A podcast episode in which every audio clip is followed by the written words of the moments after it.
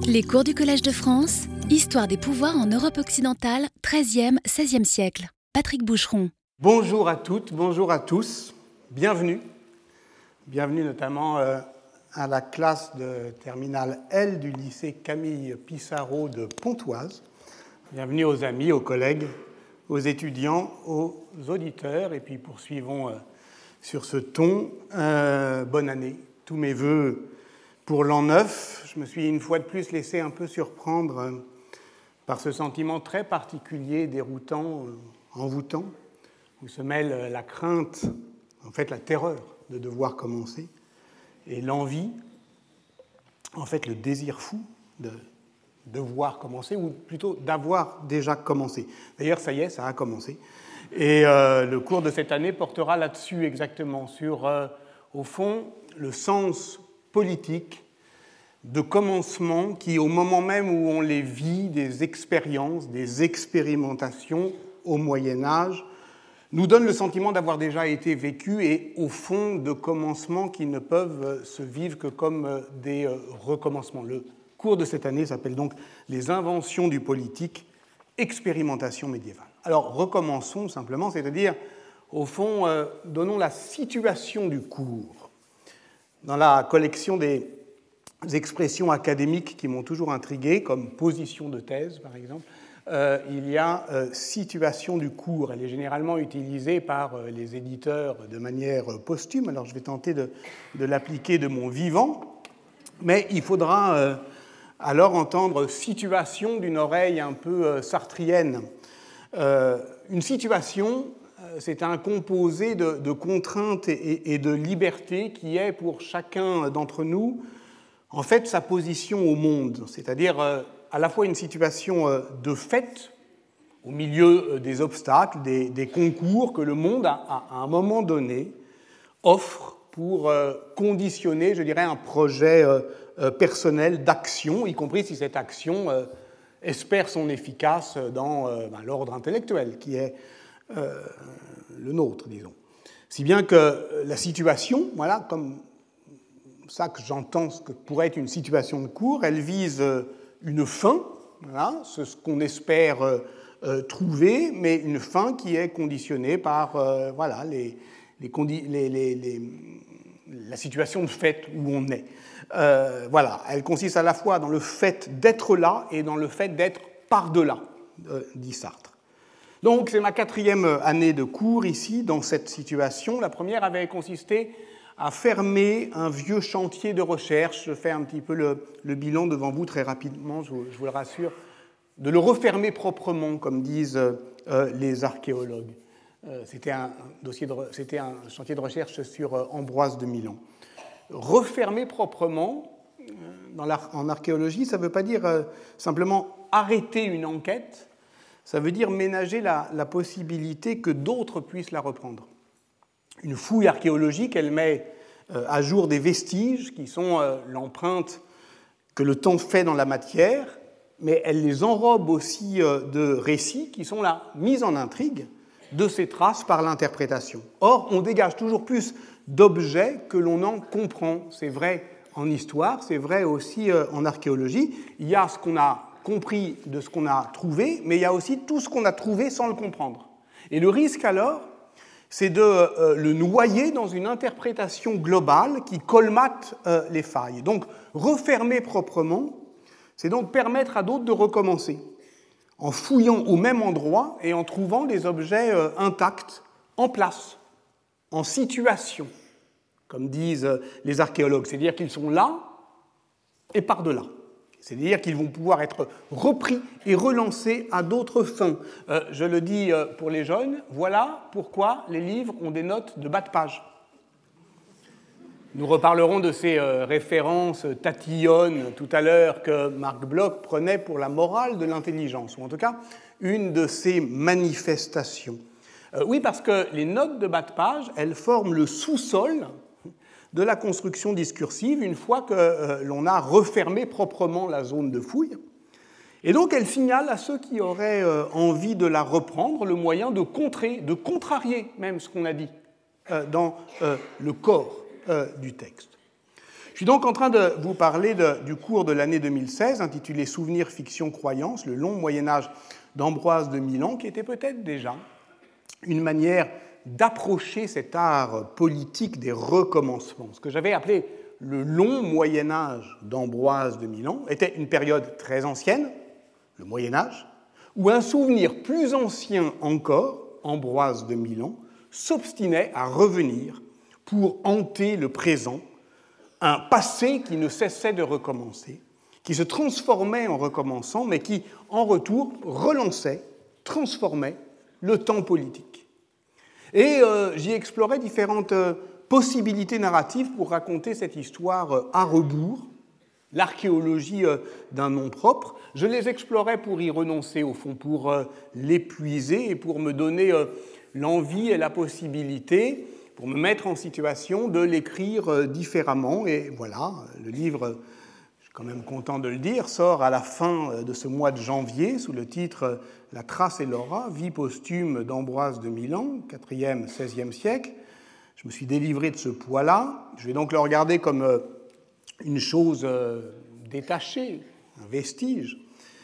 Mais enfin, ça accompagnera inévitablement la, la réflexion. Rassurez-vous, je ne vais pas recommencer. Hein.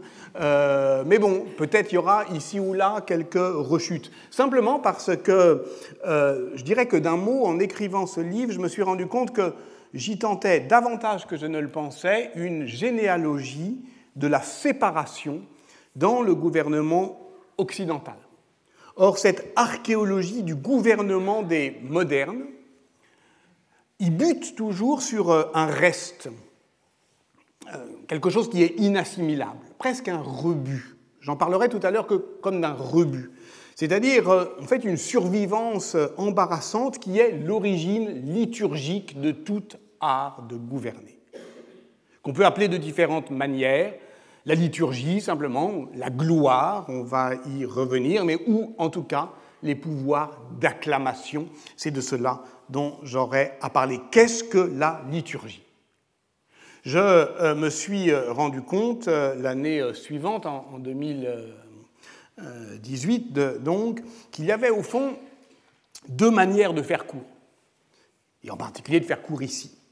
La première, c'est celle que j'avais tentée la première année, c'est-à-dire au fond raconter un livre qu'on est en train d'écrire ou raconter la manière dont on a du mal à l'écrire. Et la deuxième, c'est de passer d'un livre à l'autre. Et ça, ça a été les deux années suivantes, les fictions politiques 1 euh, et 2, qui, euh, s'ils deviennent un livre, le deviendront euh, indirectement. Bah, je dis tout ça parce que ça m'engage publiquement. voilà. et puis ça m'arrange, excusez-moi, dans 5 minutes c'est terminé, mais ça, c'est important de, de, faire le bilan. Certains se souviennent peut-être que ce cours sur les fictions politiques s'organisait en diptyque le premier prenant au large une question qui euh, trouvait ses points d'arrêt dans euh, des métaphores, société eucharistique, euh, pouvoir cannibale, des dilemmes, vérité, fiction, histoire et morphologie, préfiguration et subversion, pastiche et postiche, mais aussi surtout des images, et notamment cet événement visuel qui nous avait arrêté proprement, qui constitue le frontispice du Léviathan. Et quant au second, fiction politique 2, Nouvelle de la tyrannie, ben, l'année dernière, il appliquait ce que l'on croyait avoir compris des fictions politiques à un corpus beaucoup plus limité, celui de la novellistica italienne, du XIIIe au XVIe siècle, ce qui correspond exactement à l'encours chronologique de cette chaire. Vous vous souvenez peut-être également que le cours sur les fictions politiques fut régulièrement, disons, euh, percuté par le choc des événements en cours à la pression de laquelle je ne pensais pas convenable de devoir me dérober. Mais simplement, en tant qu'historien, les mettre à distance, et les mettre à distance et les garder devant soi, un peu éloignés, à bonne distance, mais toujours devant soi, c'est-à-dire euh, les garder à l'œil. Euh, cette capacité, au fond, euh, de l'histoire à accueillir ce qui la déborde, qui avait pu être annoncé dans la leçon euh, inaugurale. Ce fut le cas des premiers cours euh, de l'année 2017 sur la post-vérité. Cela risque encore d'être le cas cette année, avec cette réflexion sur les expérimentations médiévales du politique.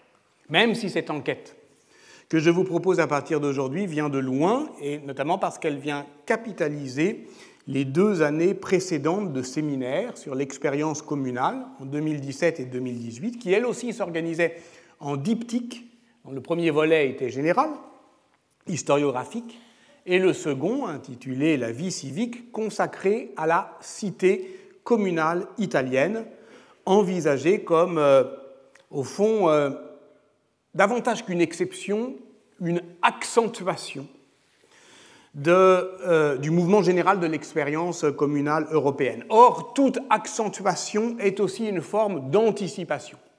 Ça, c'était ce qui était en jeu, au fond, théoriquement, dans la notion de, de, fiction politique. Donc ça voulait dire que se préfigurait là, pour l'Europe, en plus petit, ce qui euh, allait euh, ensuite, au fond, s'expérimenter de manière plus large. Alors il n'est pas exclu que le cours de cette année s'organise lui aussi de la sorte, c'est-à-dire euh, peut-être en deux ans, je ne sais pas encore. En tout cas, je ne parlerai pas euh, seulement à partir euh, de la semaine prochaine de la cité italienne et même pas seulement de la ville. Je parlerai de toutes les formes situées d'expérimentation politique, cherchant les lieux d'émergence du politique, au cœur même des rituels, dans la liturgie du pouvoir, on va commencer euh, euh, aujourd'hui dans les communautés paysannes, dans les foules révoltées, dans les groupes aristocratiques, là où au fond on ne les cherche pas immédiatement, mais là où pourtant euh, elles sont, où elles pourraient être, où on pourrait en tout cas aller les chercher. Et Qu'est-ce que ça veut dire émergence du politique? Ben, Je vais m'en expliquer un peu euh, euh, tout à l'heure, mais pas trop, parce que je garderai aussi euh, cette, je ne suis pas sûr que ce soit une méthode, mais enfin en tout cas cette mauvaise manie que j'avais de, depuis les fictions politiques, c'est-à-dire de prendre un, un, syntagme un peu flottant et de le stabiliser progressivement jusqu'à ce qu'en faire, mais, mais, pas, mais à la toute fin, quelque chose comme une définition. Et euh, donc, au fond, il s'agira euh, de risquer une théorie générale, non pas du système des pouvoirs médiévaux, mais de son inventivité politique. Ou en tout cas, un inventaire, une cartographie des lieux de son inventivité politique. Et ce, à partir justement des conditions, je dirais, de sa réactualisation euh, contemporaine, c'est-à-dire de sa vulnérabilité aux accidents dont je parlais précédemment, à la capacité de se faire euh, choquer, euh, brutaliser euh, par donc, les assauts fracassants du présent, toujours dans la visée ultime d'une généalogie du gouvernement des modernes. Et voilà pourquoi cette réflexion vient de loin, parce qu'elle prend en charge également, et après j'en aurai fini avec la situation, du cours, la première année de séminaire en 2016 consacrée aux effets de la modernité, dont le sous-titre était justement Expérience historiographique. Alors, pourquoi, euh, dans, euh, je dirais, le régime de l'écriture historique, en particulier aujourd'hui, euh, cette obsession du terme expérience puisque effectivement le sous-titre du séminaire de 2016 était Expérience historiographique. Bon, euh. Euh, c'est un mot qui est en partie exogène au, lexique politique médiéval, mais en, partie seulement. Le mot expérience signifie au XIIIe siècle, par exemple dans le trésor de Brunetto Latini, une connaissance acquise par la pratique. Et par extension, la somme de ces connaissances accumulées dès lors qu'elles nous sont venues par la pratique, une longue expérience. Donc l'expérience, c'est à la fois euh, le temps bref de euh, cette euh, appréhension du réel en situation et sa capacité à être transmis. Elle désigne donc, signale Émile Littré, à la fois l'acte d'éprouver ou l'acte d'avoir éprouvé, et la connaissance des choses par un long usage. Une jeune souris de peu d'expérience crut fléchir un vieux chat, écrit La Fontaine. Voilà pourquoi, lorsque Claude Bernard définit en 1878, ici même, ses principes de médecine expérimentale, il joue de cette ambivalence du mot en français, et en français euh, seulement, pour, je le cite, donner dans un sens concret le nom d'expérience aux faits qui nous fournissent cette instruction expérimentale des choses. Donc par, euh, on entendra aussi, au fond, les opérations de pensée d'une science non, expérimentale, euh, comme l'histoire. Et donc, voilà pourquoi on entendait par expérience politique, dans ces euh, deux années de séminaire, trois choses. À la fois, je dirais, l'expérimentation politique d'un gouvernement, d'un gouvernement du commun, qui se manifeste à certains moments de l'histoire, dans certaines conditions, qui précipitent des formes politiques plus ou moins durables, qui euh, cherchent à se stabiliser et qui s'usent très vite. Voilà, c'est cette idée effectivement d'une euh, de, expérience qui, qui se tente et qui se périme, mais qui constitue une potentialité du devenir historique de toute société politique et donc dont on peut faire une histoire discontinue des expériences qui ne se laissent pas circonscrire par euh, le grand euh, récit euh, de l'histoire de la souveraineté, par exemple, mais qui est une tradition transmise, rêvée, évidemment constamment réinventée, et qui forme donc en sa deuxième acception l'expérience, par exemple en l'occurrence communale. Mais on l'entendait également comme une expérience sensible, donc dans un sens qui est travaillé par l'histoire des émotions politiques. En quoi faire commune affecte-t-il les vies de celles et ceux qui s'y engagent ou qui s'y abandonnent? Et qui, s'y engageant, s'y abandonnant, se découvrent différents de ce qu'ils croyaient être, plus courageux, plus inventifs, plus solidaires, ou, au contraire, plus égoïstes, plus lâches, euh, plus faible. Cette portée politique de l'expérience vécue, au fond, aujourd'hui, si je voulais un peu euh, poser qu'une seule chose, oui, peut-être aussi sous euh, la pression des hantises du contemporain, bah, je suivrais le grand historien de la formation de la classe ouvrière anglaise, Edward Thompson, qui en définissait ainsi la portée. Ce sont des engagements, ce sont des combats, ce sont des pratiques qui euh, modifient en retour la constitution du groupe et sa façon de penser. Comme il l'écrivait dans un bel article de 1957 consacré à l'humanisme socialiste, les hommes agissent, puis en font l'expérience, pensent et agissent à nouveau.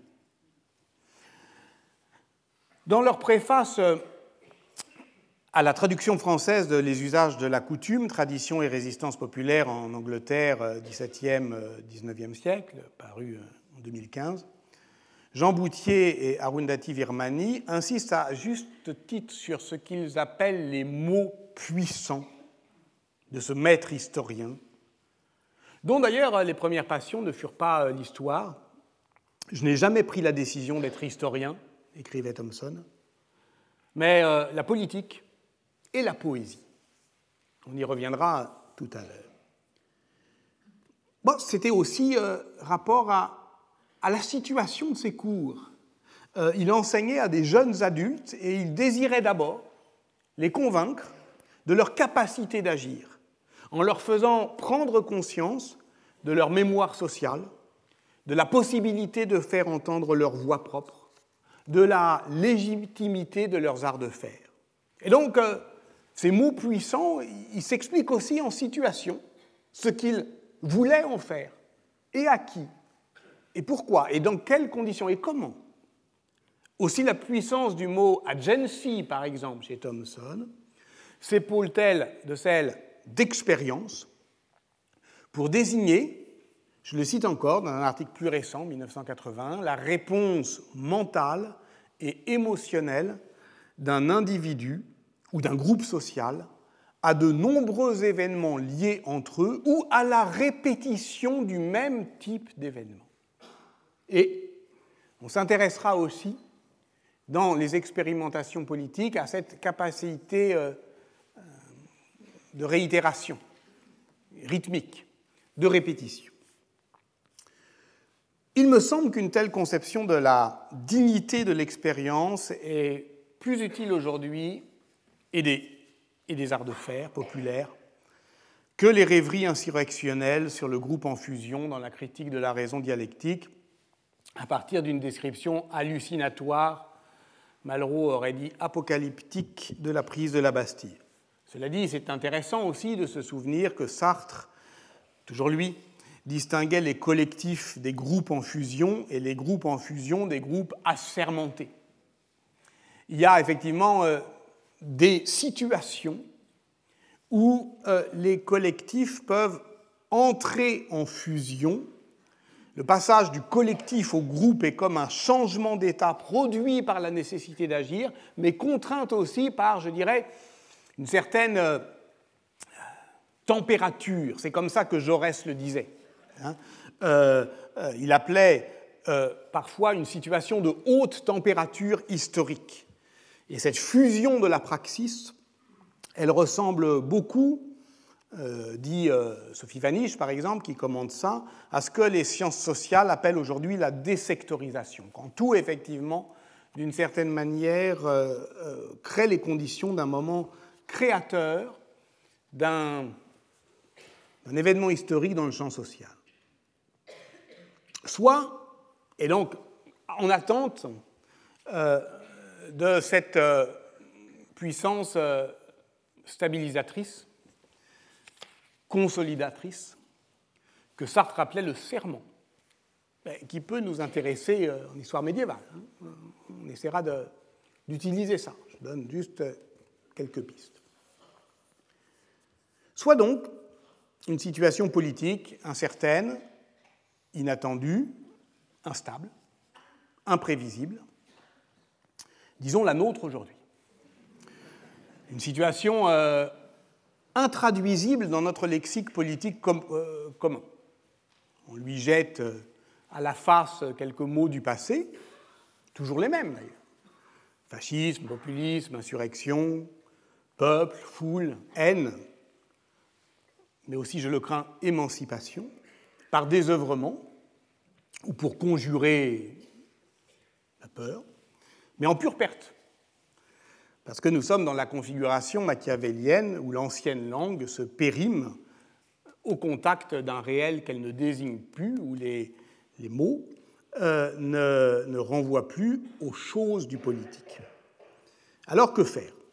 On prendra juste ici rapidement pour symptôme le désarroi face à la crise politique que traverse la France, sans même chercher d'ailleurs à la qualifier ou à la disqualifier politiquement, en se posant une seule question, lorsque surgit un tel événement, que peut l'histoire, ou plus précisément, que produit le recours à l'invocation d'un précédent historique pour lutter contre l'arrogance du, du, présent? Et en particulier, si on est médiéviste, qu'est-ce qu'on fait dans cette affaire? Et on peut même se poser la question, pourquoi des médiévistes? C'est le titre de la séance d'aujourd'hui. Pourquoi des médiévistes? On parle généralement, depuis les suggestions euh, de François Hartog, de présentisme pour désigner cet étrécissement du, du temps politique, bien connu, oubli du passé, crise de l'avenir. Et je suggérerais volontiers de parler euh, d'un présentisme à double fond la tyrannie du présent véhicule toujours par contrebande une comparaison implicite avec un passé récent qui s'impose comme métaphore obligée. D'une certaine manière, nous n'avons parlé que de cela l'année dernière, des métaphores politiques du passé récent, euh, avec les fictions politiques. Et il est facile aujourd'hui de déterminer cette obligation de comparaison, par exemple, avec les années 30. Dès lors, le sujet se déplace vers ce que l'on pourrait appeler l'angle mort des historiens, s'interroger non pas sur leur lucidité, mais sur leur aveuglement, et se demander si le fait de connaître un précédent supposé à une situation historique permet de la comprendre, ou au contraire de mieux se méprendre sur elle. Euh, et la réponse à cette question n'est pas univoque. Hein. Alors on retrouvera toujours effectivement, euh, je sais pas, des, des massacrologues euh, professionnels qui s'autorisent de leur connaissance des crimes de masse du passé pour asséner leur vérité euh, sur la dernière catastrophe en date. Mais cette comparaison suppose quand même d'être maniée avec précaution. Je sais pas, celle, par exemple, du, du livre de Jacques Semelin, Purifier et détruire, usage politique des massacres et génocides, qui montre que, au fond, la pulsion comparative doit toujours être contrôlée, ne serait-ce que pour vérifier qu'il n'y entre jamais d'excitation. Car l'historien qui s'excite à voir s'agiter sous ses yeux un terrain, à voir en vrai ce qu'il a appris dans les livres, est perdu pour la science, comme l'homme politique fasciné est perdu pour la raison. Retenons en tout cas que dans le cas présent, celui d'une crise de la représentation, justement, qui met en jeu les fondements de la démocratie, il est normal de voir la recherche frénétique d'une généalogie historique sauter ce verrou des années 30 et plonger au cœur de l'histoire à la recherche de précédents. Et il y en a toujours deux types. Le premier, immuable, c'est notre passé de référence, beaucoup moins bruyant que d'autres, mais inépuisable, omniprésent, c'est l'Antiquité gréco-romaine. Le peuple, l'exclusion, la tyrannie, sur tous ces sujets, sur bien d'autres, c'est un trésor d'expériences sans cesse réactivées, et voilà pourquoi nous avions commencé à penser euh, l'expérience communale depuis la cité grecque, et voilà pourquoi je proposerai toujours ici de s'inspirer des historiennes et des historiens de l'anthropologie politique de la Grèce ancienne, qui peuvent de ce point de vue nous servir de guide, ne serait-ce que pour désigner ce que signifie le genre masculin de les inventions du politique. Pourquoi parler du politique et pas de la politique? Même si les deux, effectivement, proviennent du politicos platonicien, mais se distinguent. En quoi se distinguent-ils? La communauté s'institue par elle-même, cette auto-institution de la communauté passe par l'accès réglé à différentes institutions qu'on peut appeler la politique, ou en tout cas la politéia, qui désigne bien plus que la Constitution, y compris d'ailleurs, on le verra ensemble, euh, dans son acception euh, euh, médiévale. Mais le politique le déborde toujours car il désigne l'ensemble des activités dont le champ d'action ne s'inscrit pas nécessairement dans un cadre institutionnel, mais relève justement d'expériences, de pratiques, très variés qui euh, ont en commun de se saisir en contexte conflictuel. Donc, par invention du politique, nous désignerons donc bien autre chose que les étapes d'une histoire euh, constitutionnelle ou la genèse d'une construction étatique, mais, je le répète, les lieux d'émergence hétérogènes, discontinus, qui forment autant d'expériences. On ira donc chercher ces expériences dans tous leurs lieux d'émergence, pas seulement en ville, et se demander en quoi elles sont ou pas des expérimentations. Et là encore, le passé antique agit comme passé de référence et nous permet euh, voilà, de poser les choses simplement. Euh, prenons par exemple, je ne vais pas en parler, ce n'est pas mon sujet, mais juste pour euh, l'évoquer, l'ostracisme l'ostracisme comme expérimentation politique.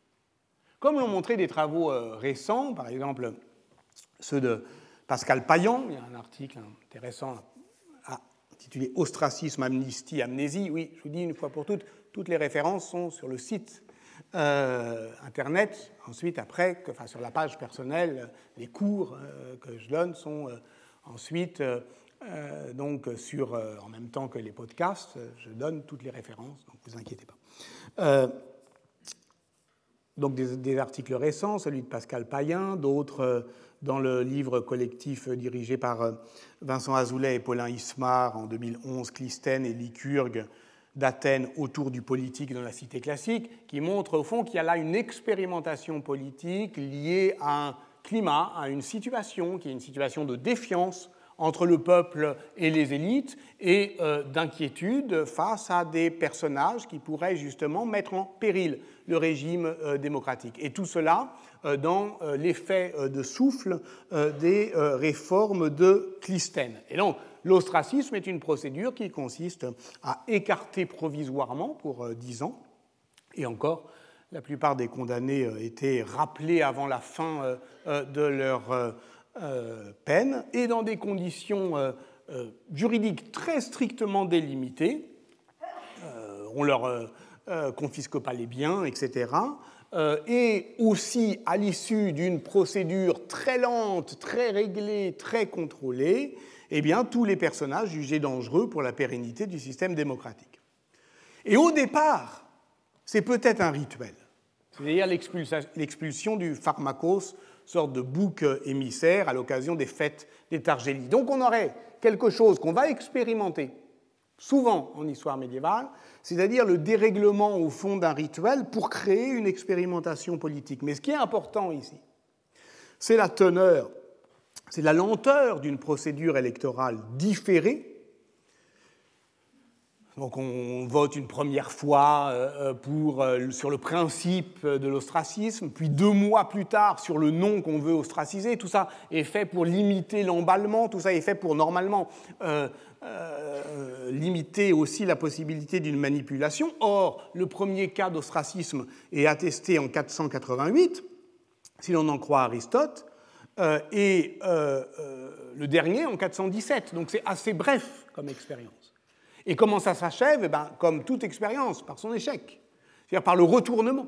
Parce qu'en 417, c'est non pas un puissant, mais un démagogue qui s'appelle Hyperbolos, que Thucydide dit être un homme misérable. En fait, il, il est maître d'une manufacture de lanternes qui est ostracisé par entente de deux aristocrates euh, bien euh, euh, connus, Nicias et Alcibiade, qui se sont arrangés pour effectivement faire, voilà, pour détourner la colère vers Hyperbolos. Donc, à partir du moment où ça a aussi manifestement échoué, on arrête.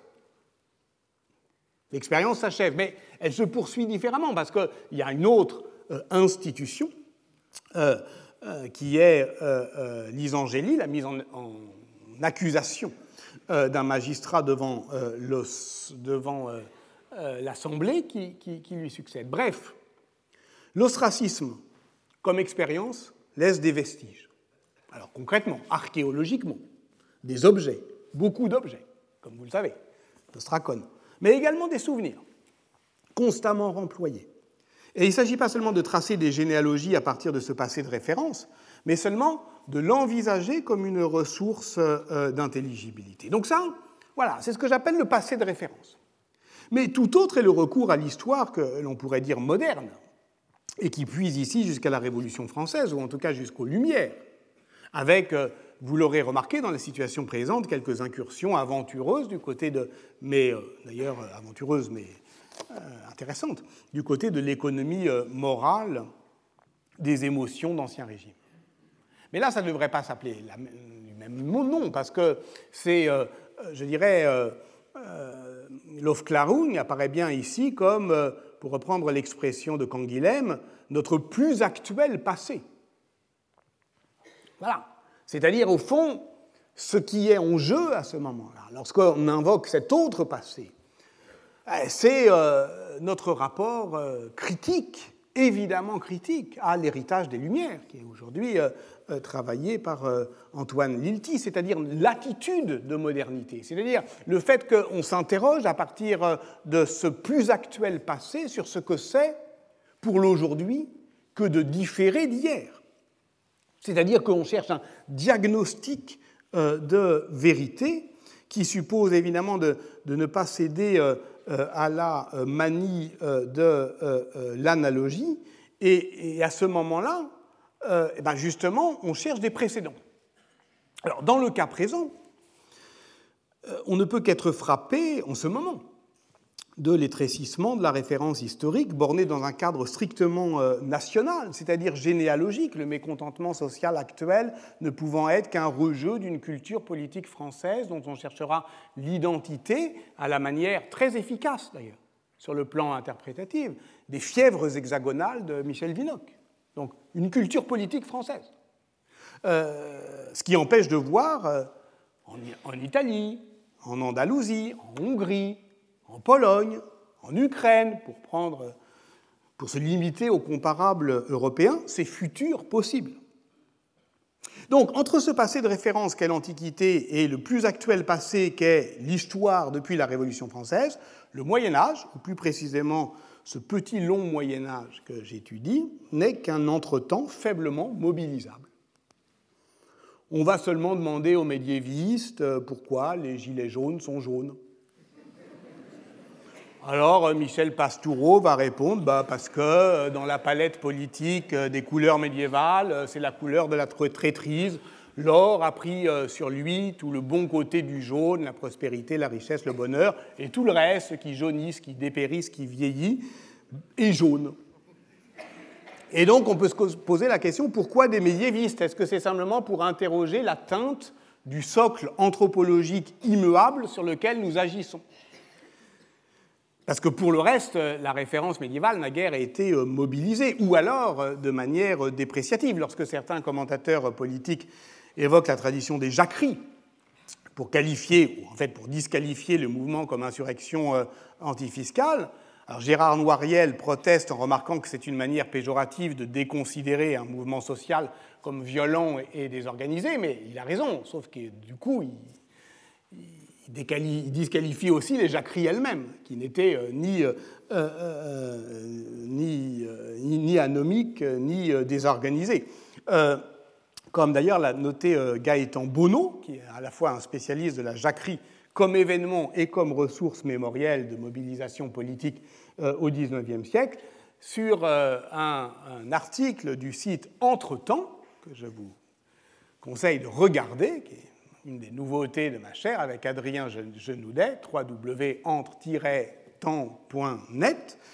Et euh, ce poste s'appelle Jacquerie et Gilets jaunes, retour sur Jacques Bonhomme. J'en profite d'ailleurs pour faire un appel au peuple cette histoire expérimentale des expérimentations médiévales du politique peut être euh, réellement expérimentale et participative si, euh, par, justement en utilisant ce, portail, par exemple, euh, eh bien, celles et ceux, étudiants, collègues,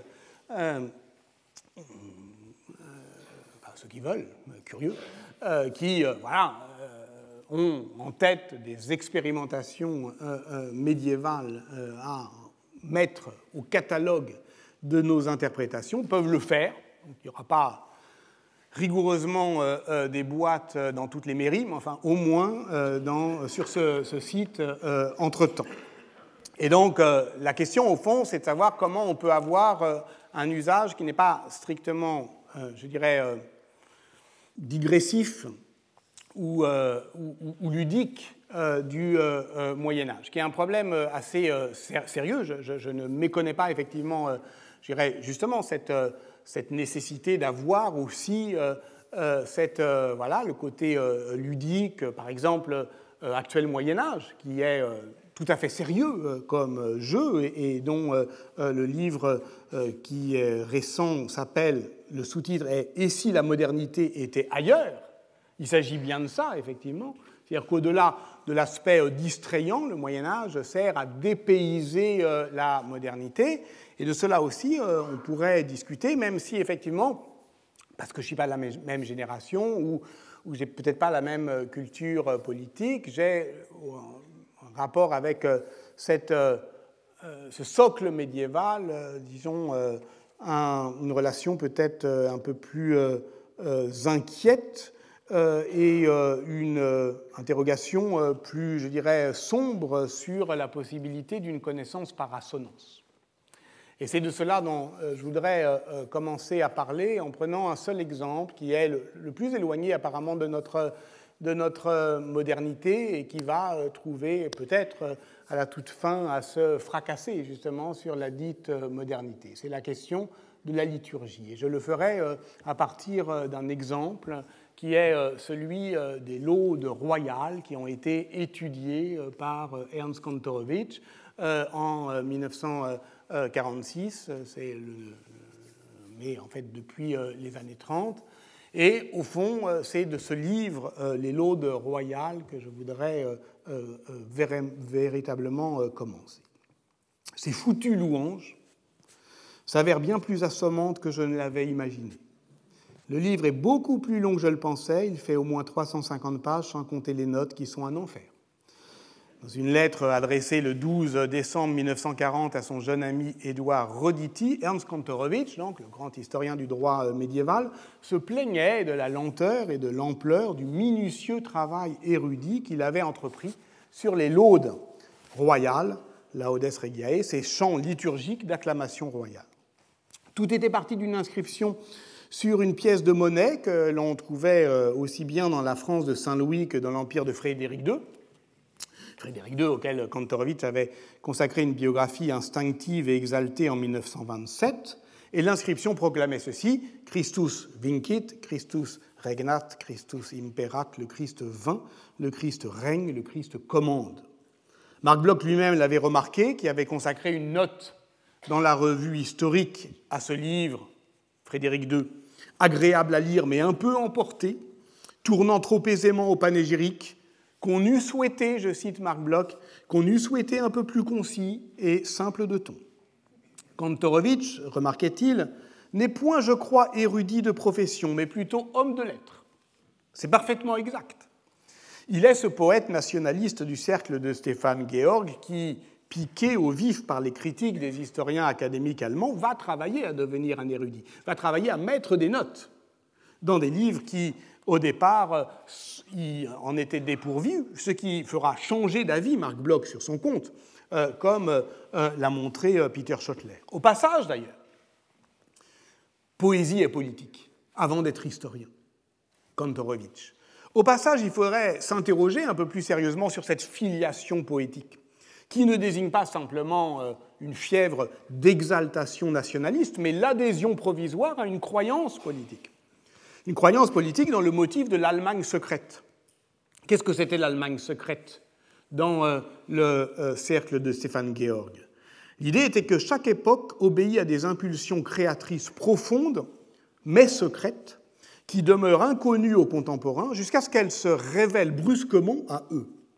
Dans l'attente, elles se cristallisent en quelques héros d'exception, citoyens d'un règne de l'esprit qui double comme une ombre platonicienne le monde réel. Et il y aurait donc deux Allemagnes, une Allemagne officielle et une Allemagne secrète. Et l'Allemagne secrète se nourrit de substances mythologiques. Et parfois, comme lors du règne de Frédéric II, on aurait des moments de rapprochement maximal. Mais dans son dernier cours à l'université de Francfort en 1933, qui s'intitulait justement L'Allemagne secrète, Ernst Kantorowicz tentait de convaincre ses auditeurs que l'Allemagne nazie annonçait au contraire un moment d'éloignement maximal, mais c'était évidemment trop tard. Tout le monde n'en était pas persuadé. L'exégèse d'Olderlin par euh, euh, Martin Heidegger était au même moment tout empreinte de cette poétique euh, géorgienne de l'incarnation et de la domination. Cela, Marc Bloch ne le sait pas en 1928 lorsqu'il rédige sa note, mais voilà, J'en étais resté à ce euh, moment où, pour l'heure, il est dubitatif, y compris d'ailleurs sur la forme biographique.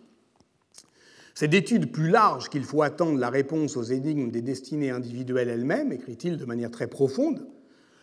Alors, Kantorowicz ne l'a pas lu, mais il a lu d'autres critiques et il s'est mis au travail. Et ma question, c'est de savoir, pour justement déjouer cet enthousiasme excessif qui était plus qu'un enthousiasme, qui était donc une croyance politique, il va choisir cet objet étrange qu'est les acclamations royales. Il va se plonger, et il s'en plaint dans la lettre que euh, j'ai euh, euh, citée, qui se trouve page 242 de l'édition originale d'un livre de Robert Lerner, qui est une, la grande biographie d'Ernst Kantorowicz, qui est paru en 2017 et dont Gallimard annonce la traduction dans deux mois et qui décrit effectivement toute l'histoire euh, contournée, euh, lente de, euh, de, cette très difficile recherche. Pourquoi a-t-il choisi cela? Et qu'est-ce qu'il en attend? Qu'est-ce qu'il en attend pour, au fond, se désintoxiquer? Parce que c'est de ça dont il s'agit, hein, de, bah, de, ce qui a, de ce qui a enivré sa jeunesse. En 1934, il commence ses recherches sur la généalogie liturgique des acclamations euh, royales. Première version du livre euh, est rédigée euh, en allemand en 1936, mais il décide de quitter l'Allemagne en 1938, il se, réfugie alors aux États-Unis, il reprend son chantier, cette fois-ci en anglais, et c'est donc à, l'issue de cette histoire intellectuelle et éditoriale très compliquée que le livre paraît en 1946. Euh, Il n'a été traduit en français qu'en 2004 chez Fayard sous le titre Laudes Regiae, une étude des acclamations liturgiques et du culte souverain au Moyen Âge. Et c'est sur ce livre-là que je voudrais, euh, pour achever, donc lancer au fond ma réflexion. Comme l'a écrit Yves Sassier dans son compte-rendu paru dans Francia, le livre emprunte un très long cheminement, ponctué de savants détours, que l'auteur qualifie lui-même de tâtonnement, et où on suit, c'est un livre difficile, et un peu envoûtant par justement ces, ces détours, la traduction des laudes et de cette triade universaliste, le tricolon, Christus vincit, Christus regnat, Christus imperat, comme cri de guerre entonné par les croisés face à leurs adversaires musulmans, repris par euh, euh, euh, les, dans le monde normand de l'Italie du Sud au XIIe siècle, mais aussi dans tout le monde anglo-normand et jusque dans ses versions coloniales. Ainsi, les laudes vénitiennes chantaient dans leur dépendance insulaire de l'Adriatique et de la Méditerranée orientale euh, jusque très tard. Donc, c'est une euh, invocation liturgique qui sent un peu sa soldatesque, écrit euh, Kantorowicz, qui est liée à l'esprit de croisade et plus globalement à la théologie de la victoire. Et voilà pourquoi la triade latine se trouve gravée sur des monnaies, bien sûr, mais aussi sur de nombreux objets, et en particulier métalliques. Sur la lame de l'épée, elle permet d'espérer les victoires, sur les cloches des églises, elle en présage l'annonce, écrit Kantorowicz. Et cette diffusion d'ailleurs est si massive qu'elle inspire rapidement des retournements parodiques, comme ces vers de Guillaume de Châtillon, Numus vincit, numus regnat, numus cuntis imperat, c'est l'argent qui vint, c'est l'argent qui règne, c'est l'argent qui commande à tous. Il absout les accusés, il enchaîne les justes, il empêche et libère. Et ces vers font allusion au fait que Saint Louis avait fait graver la triade latine sur ses deniers. Et donc on retrouvera d'ailleurs la même plaisanterie au temps de Louis XIV qui fit graver sur ses monnaies la devise Per me reges regnante. Par moi les rois règnent, mais qui ça moi? L'allégorie de, de, la justice qui timbre la verre euh, du, euh, euh, du, denier ou l'argent lui-même. cette capacité de la gravité liturgique à se subvertir en son double parodique caractérise aussi toujours l'expérience médiévale. Il ne faut jamais oublier que c'est ça aussi euh, le Moyen Âge, cette capacité effectivement de, de, rebond et, de retournement. Mais au-delà de la devise latine, la formule se déploie en une louange complète qui est, euh, après avoir invoqué par trois fois le Christ vainqueur, roi et empereur, acclame le pontife, l'empereur, puis toute une longue liste de saints et d'anges, et même de fonctionnaires impériaux qui sont euh, relancés par le tricolore. Donc, on retrouve le ciel, la terre, les anges, les serviteurs de l'État, le pape, l'empereur, dans le contexte d'une théologie euh, euh, politique carolingienne qui se développe à partir de Pépin le Bref, milieu du 8e siècle donc, comme une restauration de la royauté biblique d'inspiration davidienne, culminant avec euh, euh, l'instauration justement du rite euh, de l'onction royale, qui produit une liturgisation du pouvoir séculier. D'ailleurs, il y a une miniature d'un manuscrit liturgique qui est conservé à Munich sous la cote 14 3122. C'est un séquencière tropière de l'abbaye de Saint-Émeran, près de Ratisbonne, qui est probablement copié au XIIe siècle et qui est euh, translittéré en neume sangalien, bon, bref, et euh, qui conserve une version justement de la litanie des laudes qui est désignée comme euh, chant royal, régalé Carmen, et qui montre un roi portant sceptre et couronne qui siège sur le trône formé par le X de l'initiale de Christus Vincit, comme si effectivement les laudes étaient le trône de la majesté, comme si de manière réaliste et non allégorique, ce qui ne veut pas dire que l'acclamation a une valeur constitutive, elle n'en a pas, mais réaliste, euh, on disait que euh, le roi règne par, dans, avec le Christ. Tout ça, ça se nous montre Kantorowicz dans les années 780-790, c'est-à-dire qu'on a des formules carolingiennes de l'acclamation royale et de la litanie des saints qui tressent des éléments anglo-irlandais et gallicans d'une part, romains de l'autre, et donc qui cristallisent autour de la personne de Charlemagne la figure davidienne du prêtre et roi, cette formule théologico- euh, euh, politique d'inspiration vétérotestamentaire qui exprime une harmonie cosmique entre l'Église, l'État, que évidemment la coupure grégorienne va déstabiliser. Lors du couronnement d'Othon IV en 1209, pour la première fois, l'union des deux personnes sur le mode byzantin rex et sacerdos est brisée. Dans les Laudes, pour l'empereur, le pape n'est plus nommé, et réciproquement. On entre donc dans un autre monde, sous le choc sans doute d'une autre conception du droit, c'est ce que montre euh, Kantorowicz, et qui est euh, le monde qui effectivement oublie, enfin non, ne l'oublie pas, enfin renonce euh, à cette, ce rêve universaliste. Ben, ça, c'est de l'histoire médiévale, ça, ce que je viens de vous faire. Hein et plus particulièrement de l'histoire des pouvoirs à l'époque médiévale. Bon. Et c'est ce que fait Kantorowicz. Mais l'histoire contemporaine est venu bousculer le cheminement très lent du livre de Kantorowicz, et plus que le bousculer, le percuter. Il y a d'abord cette acclamation, en mars 1938, Ein Volk, ein Reich, ein Führer. Donc Kantorowicz comprend qu'elle remonte à la formule utilisée par Frédéric Ier Barberousse, grand-père de Frédéric II, Unus Deus, unus Papa, unus Imperator. Ce qui est en jeu d'ailleurs dans cette reprise, c'est aussi un écho rythmique. D'abord parce qu'une acclamation, c'est un cri de guerre, un slogan. Euh, elle est faite pour être répétée plusieurs fois. Le fait est avéré dans les acclamations romaines, qui ont une structure triadique comme ça, qui euh, scande l'anaphore rhétorique.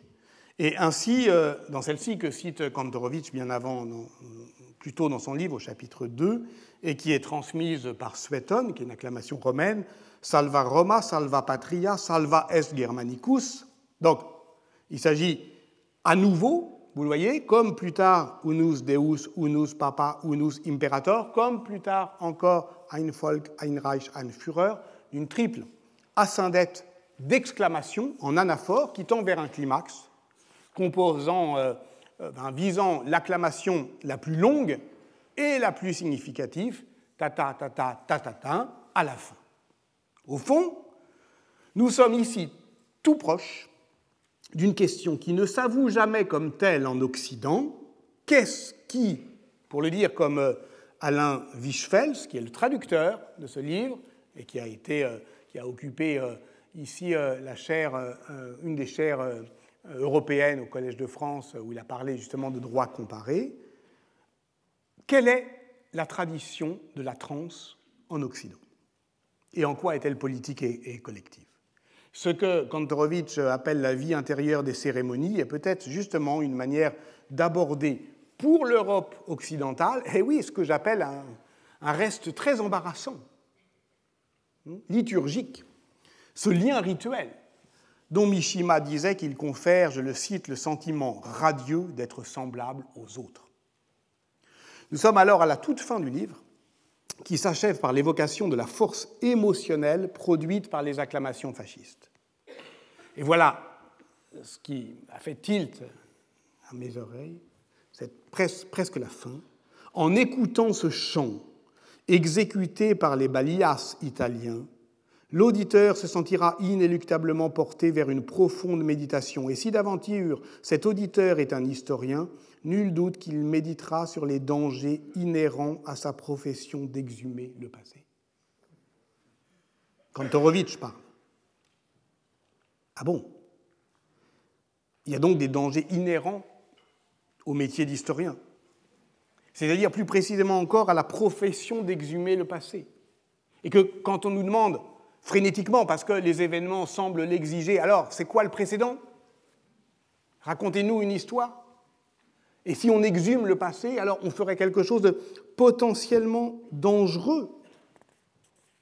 C'est euh, un problème qui, euh, à mon avis, euh, est un problème très qu'il faut prendre sérieusement. Comme au fond, une alerte sur, je dirais, la déformation professionnelle une expérimentation. Or, Kantorowicz, avec les laudes, ne produit pas seulement une expérimentation historiographique, il rend compte de l'expérience de pensée et d'émotion que provoque chez lui le retour intempestif de cette expérimentation médiévale, les laudes, faisant irruption dans l'aujourd'hui avec fracas. Le dernier chapitre de son livre de Laudes Regiae s'intitule Les laudes à l'époque contemporaine. Il évoque une lente désuétude à partir du XVIe siècle. Elles furent encore chantées en 1530 au couronnement de Charles Quint, mais cette érosion laisse, comme en géographie, derrière elle quelques buts témoins, en Bohême ou en Dalmatie, où la formule survit en retrait de la domination euh, vénitienne au XIXe siècle. Et oui, l'histoire n'a pas toujours la netteté théâtrale que certains espèrent en Angleterre, c'est super. En Angleterre, le dernier, euh, euh, euh, les derniers laudes, la formule Christus vincit, se trouve en marge de l'ordo du couronnement de Richard II en 1377. Donc voilà, là on peut faire un cours avec ça en disant ben voilà, on ne parle plus de royauté davidienne à partir de 1377. Bon, mais ce n'est pas vrai partout. Et cette impureté dans le cours du temps permet des passages de relais surprenants. Ainsi, lors des fêtes de Pâques de l'année 1918, Charles, le dernier empereur Habsbourg, est aussi le dernier à recevoir cette acclamation liturgique peu avant l'effondrement politique de son empire. Au fond, juste au moment où se brise, en Europe centrale, le dernier lien qu'une monarchie moderne, celle de la couronne d'Autriche, maintenait avec les souverains de l'Empire d'Orient. À travers les laudes, on a donc un outil puissant, voyez, de périodisation ou de dépériodisation. Il résulte d'une expérimentation rituelle que l'on peut dater précisément, 780. Donc, dans l'effet de souffle de l'invention de l'onction royale, le coup d'État de, Pépin le Bref, 751, euh, où on dit effectivement, suivant l'usage des Francs, Pépin fut élu, roi ouin par la main de l'archevêque Boniface lit-on dans les annales royales des Francs, mais évidemment, on dit comme on a toujours fait au moment où on fait pour la première fois. Et donc ça, c'est une innovation. De même que pour contrer cette innovation, ben, on sait maintenant, presque à coup sûr, que euh, la papauté va euh, euh, prédiger le plus fameux faux de l'histoire médiévale ou de l'histoire tout court, la donation de Constantin, précisément dans ce contexte franc, précisément à ce moment-là. Donc une réaction euh, pontificale euh, et au fond euh, un modèle de royauté qui va faire long feu, mais dont l'ensemble du Moyen Âge va voir au fond errer le spectre. Et donc, on va pouvoir dater la fin des acclamations à la mort de Richard II en 1400, au couronnement de Charles Quint en 1530, ou en 1918, donc il en ira de la longueur du long Moyen Âge. Donc nous sommes en 1918. Alors là, c'est fini. Pour quatre ans. Pour quatre ans seulement. Le 6 février 1922, Achille Ratti est élu pape sous le nom de Pie XI. C'est un Milanais, très sportif, alpiniste de renom. Il inaugure plusieurs voies du Cernin, du Mont Blanc, qui porte son nom. C'est un érudit, préfet de la bibliothèque ambrosienne, spécialiste de Charles Borromée. Et à la fin du mois d'octobre 1922, euh, euh, eh bien, ce sont les fascistes qui marchent sur Rome et Mussolini aussi vient de Milan. Tiens, marrant. C'est-à-dire que les deux euh, futurs partenaires des traités du Vatican vont se lancer des défis et des contre-défis. Et l'un des premiers terrains de cette politique d'intimidation est liturgique. En 1925, Pie XI institue une nouvelle fête religieuse qui est issue du mouvement liturgique, celle du Christ roi. Il s'agit de faire front aux ambitions totalitaires du fascisme italien en opposant l'idéal transcendantal de l'empire universel du Christus Rex. Et donc il fait ressurgir les laudes. Et c'est ici qu'intervient le travail de l'érudition. Et c'est pour ça que Kantorowicz euh, dit que, et oui, c'est dangereux cette, ce, ce, métier d'exhumer le passé. Il précise d'ailleurs que le pape Pie IX avait pu entendre encore à Zadar, lors de son jubilé pontifical de 1871, les laudes et le rapport entre la Dalmatie euh, et euh, euh, la Croatie même et, la réforme grégorienne est aujourd'hui un problème important qui est travaillé notamment par Stéphane Giovanni. Tandis que, au fond, donc il y a cette histoire discontinue. Mais la nouvelle messe qui est établie alors lors de la fête de la royauté du Christ est surtout inspirée par les promoteurs de la renaissance de la musique grégorienne dans un milieu musicologique apparemment éloigné de toute politique qu'on appelle justement le mouvement liturgique. Ainsi, put à nouveau s'entendre dans les églises romaines cette acclamation ancienne et en même temps nouvelle Christus vincit, Christus regnat, Christus imperat. Je cite Kantorowicz. Toutefois, toute renaissance du passé est comme une lame à double tranchant. Lorsque Pépin ressuscita l'idéal du rex et sacerdos avec l'onction royale d'inspiration biblique, il ne pouvait se douter que cette innovation serait immédiatement contrée par la donation de Constantin et contribuerait ainsi à promouvoir le pendant du sacerdoce et imperator dans la hiérarchie ecclésiastique. Il en va de même avec les répercussions inattendues du cri Christus Rex qui est repris dans toute l'Europe fasciste, en Belgique par les rexistes, justement, en Espagne par les franquistes, soldatos de Cristo Rey.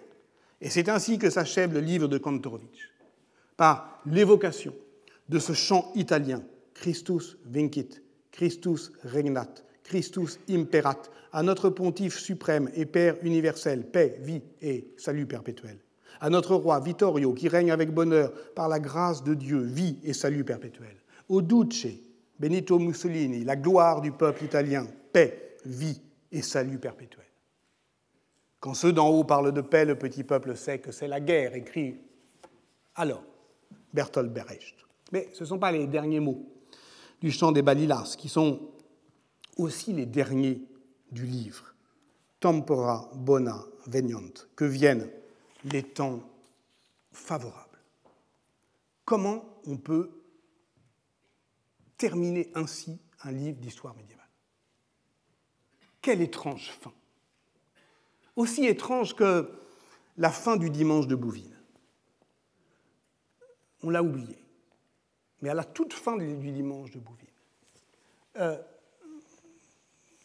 Felipe Brandi l'a bien décrit dans un article dans les cahiers du Centre de recherche historique.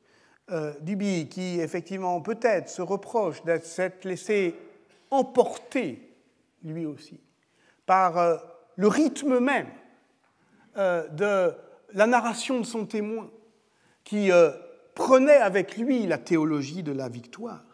Duby donc achève son livre sur l'évocation crépusculaire de la théologie politique de la croisade et du Dieu des batailles, tel que Franco, en 1971, la célèbre de manière lugubre en commémorant la bataille de Brunette.